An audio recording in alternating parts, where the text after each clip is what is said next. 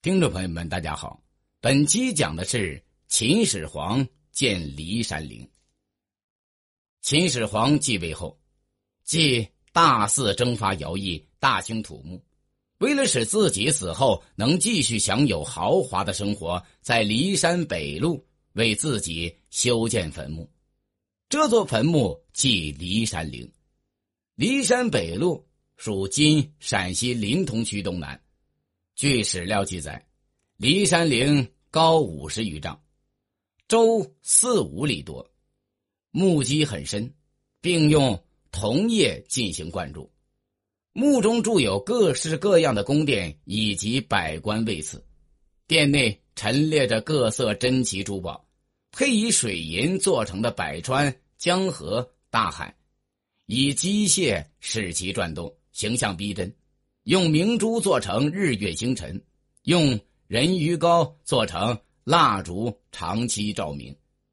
为了防止后人挖掘坟墓，命令工匠装置了许多机弩，如有盗墓之人穿坟入内，弓弩就会自动发射，将入墓者杀死。据考古工作者实地挖掘表明，骊山陵的地宫呈长方形，长约四百六十米。宽约四百米，经钻探还发现，陵园有内外城垣，城垣呈长方形，有十个城门，外城四个，内城六个，内外城四角都有角楼。近年来，在骊山陵东侧发掘陪葬的兵马俑坑三个，俑坑总面积为一万两千六百平方米，陶俑与真人真马大小相仿，估计。全部武士俑的数目当在六千左右，排列成一个完整的军阵场面。为了修建这座坟墓，秦始皇在征战六国过程中就征发人力物力，前后共征发全国刑徒及奴隶七十八万人，征集北山的石果、巴蜀等地的优质木材，千里迢迢运往骊山。当时流行着这样一首歌谣。望石干泉口，渭水为不流。千人歌，万人吼。运石堆积如山腹，可见修筑陵墓工程之浩大。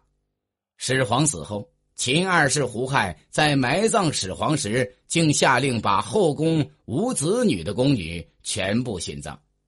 为了不泄露陵墓的秘密，把参加修陵的工匠全部活埋。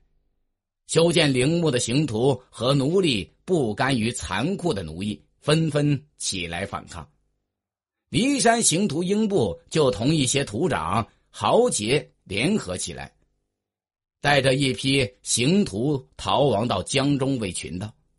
沛县泗水亭长刘邦在押送刑徒赴骊山途中，和被押者一起逃至芒砀山。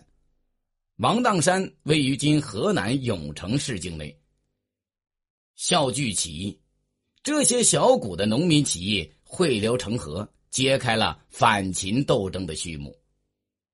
本期已经讲完，下期将为大家讲的是推行郡县制。